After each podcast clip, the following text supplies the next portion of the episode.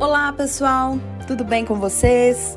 Eu sou a professora Larissa Mesquita, sou professora de Geografia e é um prazer, uma alegria enorme anunciar mais um podcast do Brasil Escola. Antes de começarmos, eu quero te fazer um convite bem especial. Siga-nos nas plataformas e aproveite todo o conteúdo em formato podcast. Compartilhe também os podcasts com seus amigos. Vamos espalhar conteúdo informativo por aí. O tema da nossa conversa de hoje é tsunami. Isso mesmo, as temidas ondas gigantes. Vamos falar sobre elas e responder a seguinte pergunta: Tsunamis no Brasil, possibilidade ou lenda? Estão preparados?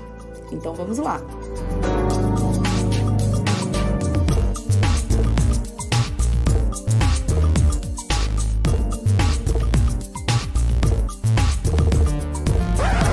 Bom, queridos, vamos começar pensando que tsunamis são fenômenos naturais que assombram a humanidade desde sempre. A denominação vem das palavras japonesas tsu, que significa porto, e nami, onda.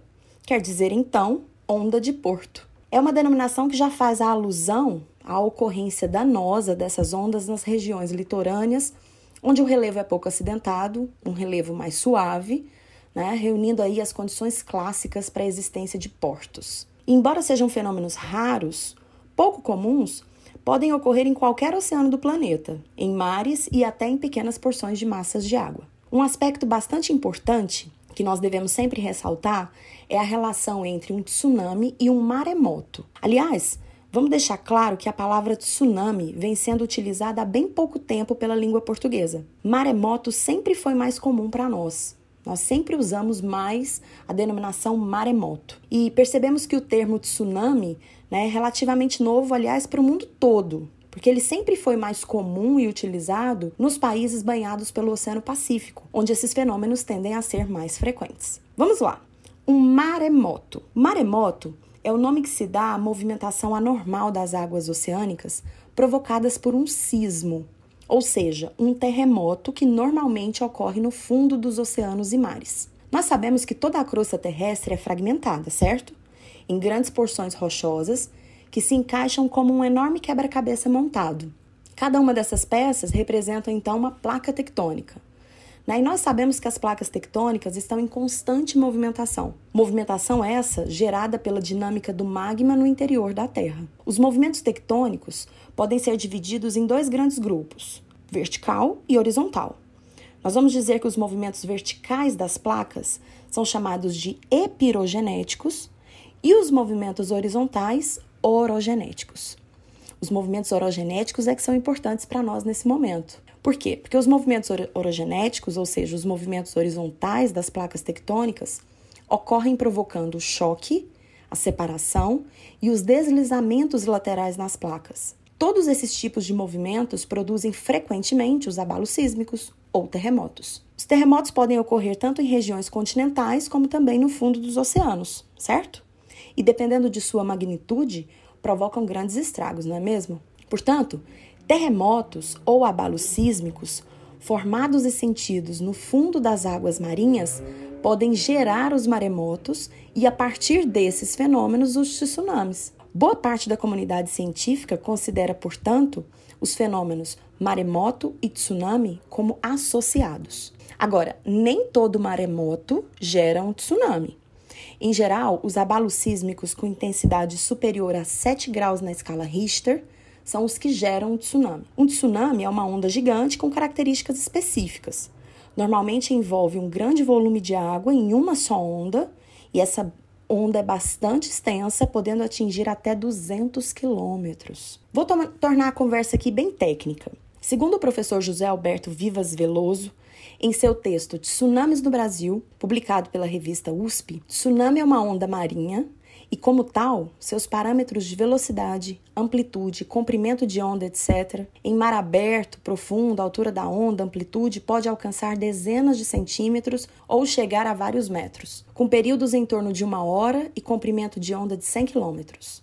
Sob tais condições, os navios nem assentem. A velocidade de um tsunami é expressa pela raiz quadrada do produto da aceleração da gravidade pela profundidade da água que ele atravessa, menos a velocidade. Para uma lâmina d'água de 5 mil metros, é, essa onda se deslocaria como um jato comercial, cerca de 800 km por hora. E para uma profundidade de 100 metros, a velocidade se igualaria à de um automóvel comum, 110 km por hora aproximadamente. Ao cruzar um mar raso ou aproximar-se da costa, tudo muda.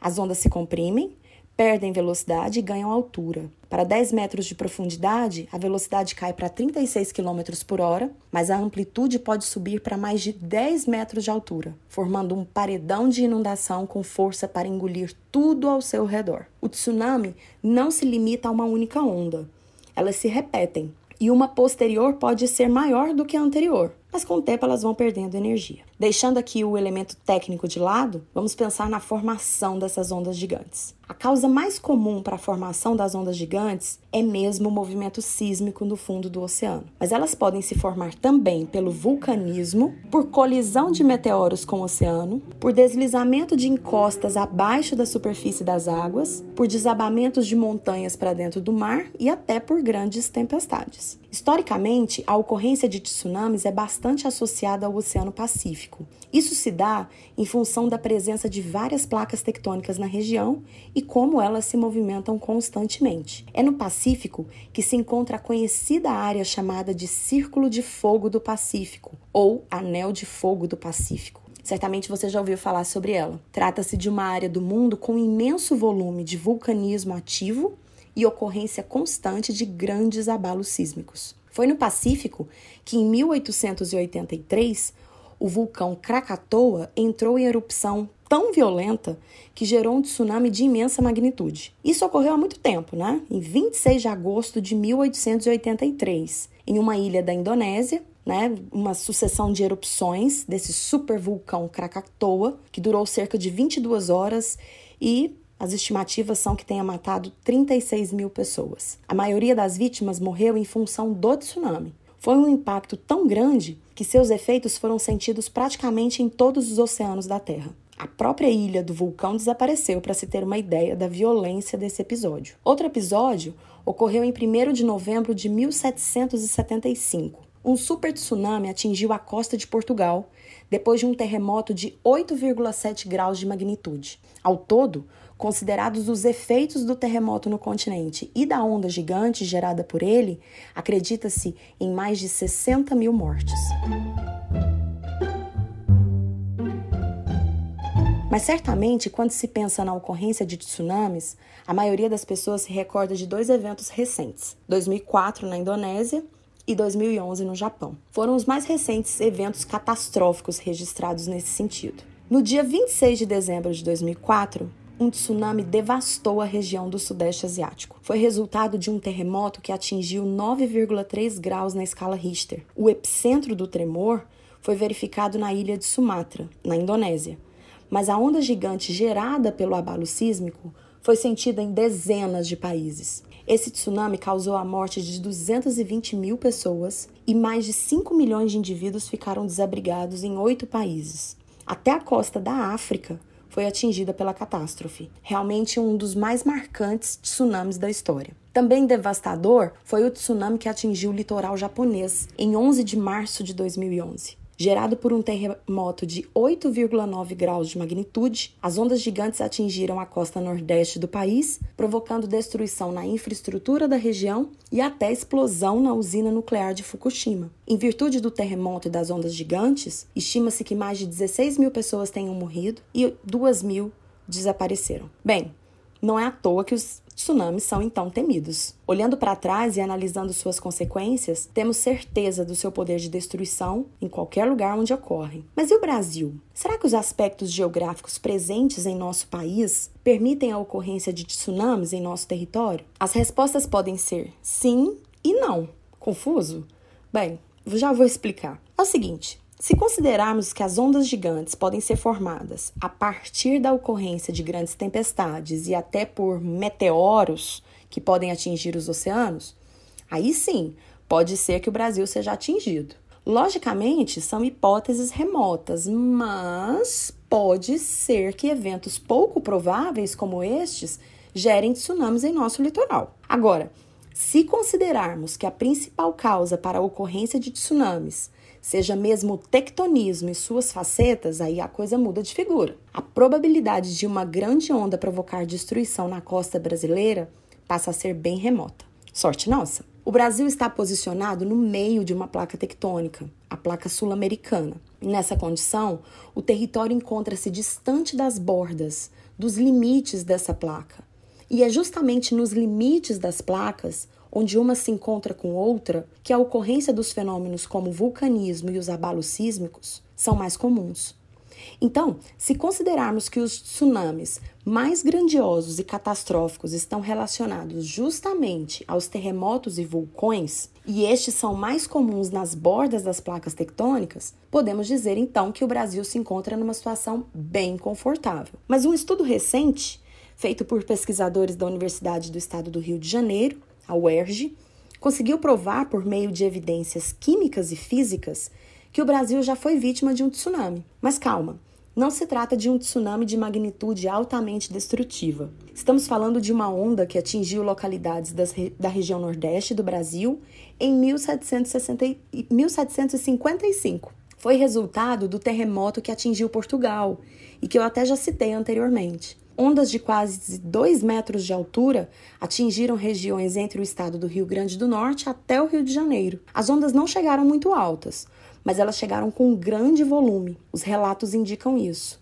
Em algumas localidades, essas ondas inundaram até 4 quilômetros, quilômetros distantes da linha de costa, principalmente em locais com influência de rios. Então, o abalo sísmico de 1 de novembro de 1755, que destruiu parte de Portugal e matou aproximadamente 60 mil pessoas, gerou consequências para o Brasil. Outros relatos históricos também revelam a ocorrência de movimentação anormal ao longo da costa brasileira, mas não espere por um evento de grandíssimo porte. Não há por que temer. Em nosso litoral, o aparecimento de tsunamis com a grandeza e o mecanismo sísmico similares aos dos acontecidos no Japão em 2011 ou na Indonésia em 2004. Isso aqui vai ser bem difícil de acontecer. Porque para que um tsunami desse porte ocorra, seria necessário uma movimentação tectônica que gerasse um terremoto com magnitude sempre superior a 7 graus na escala Richter. E isso é algo muito difícil de ocorrer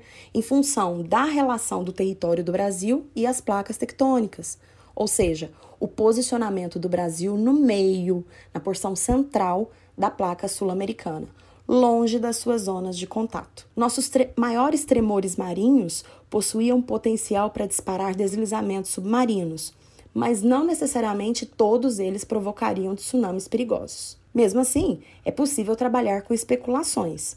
Muitas delas existem e possivelmente a mais conhecida está ligada à ameaça de um possível mega tsunami partindo do meio do Oceano Atlântico. O alerta partiu de pesquisadores britânicos e ganhou notoriedade após o maremoto da Indonésia em 2004. Seria reviver o pesadelo asiático em um pedaço das Américas. Esse estudo sugere que durante uma possível né, nova erupção do vulcão Cumbre Vieja das na ilha Las Palmas, nas Canárias, junto à costa ocidental da África, um de seus flancos entraria em colapso, cairia no mar, provocando um imenso tsunami, principalmente contra a costa da, das Américas. Bom, dependendo do volume das rochas envolvidas no deslizamento, algo entre 150 e 500 quilômetros cúbicos, enormes ondas com amplitudes de 15 a 20 metros chegariam à costa dos Estados Unidos e também ao norte do litoral do Brasil. O vulcão Cumbre Vieja produz um histórico de erupções, né? já, já entrou em erupções várias vezes, e a última, em 1949, ocasionou esses escorregamentos superficiais, abrindo uma fratura visível de 2 quilômetros de extensão. Então, uma possível repetição desse processo né, tende a aumentar o perigo, pois existe uma gigantesca massa rochosa com alto grau de instabilidade junto a, a esse vulcão. Para os pesquisadores, uma próxima erupção poderia romper toda a lateral desses terrenos íngremes, né? Agora, o artigo é polêmico pelo tema incomum e por envolver mecanismos desconhecidos, com grandes colapsos laterais em ilhas vulcânicas. Outra coisa, os pesquisadores enfatizaram o pior cenário ao admitir a caída total do bloco rochoso, dessa grande parte do vulcão, né? E o impacto final seria realmente danoso.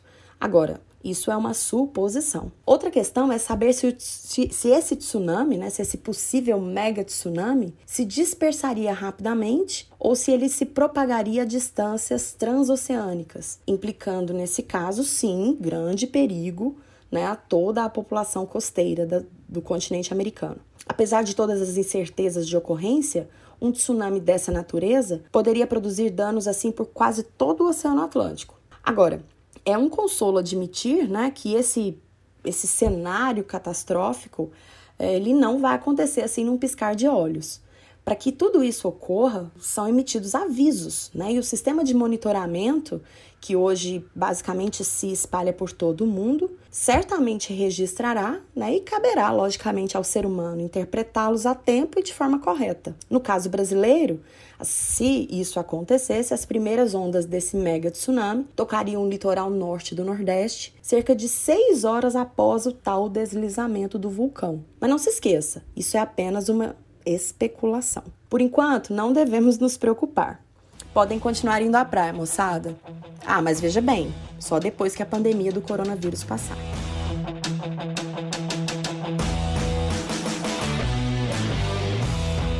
Bom, pessoal, espero que vocês tenham gostado do nosso assunto e antes de encerrar, gostaria de fazer outros convites. Acesse o Brasil Escola nas redes sociais e o nosso canal do YouTube. Tenho certeza que você vai encontrar muito conteúdo para ajudar em seus estudos.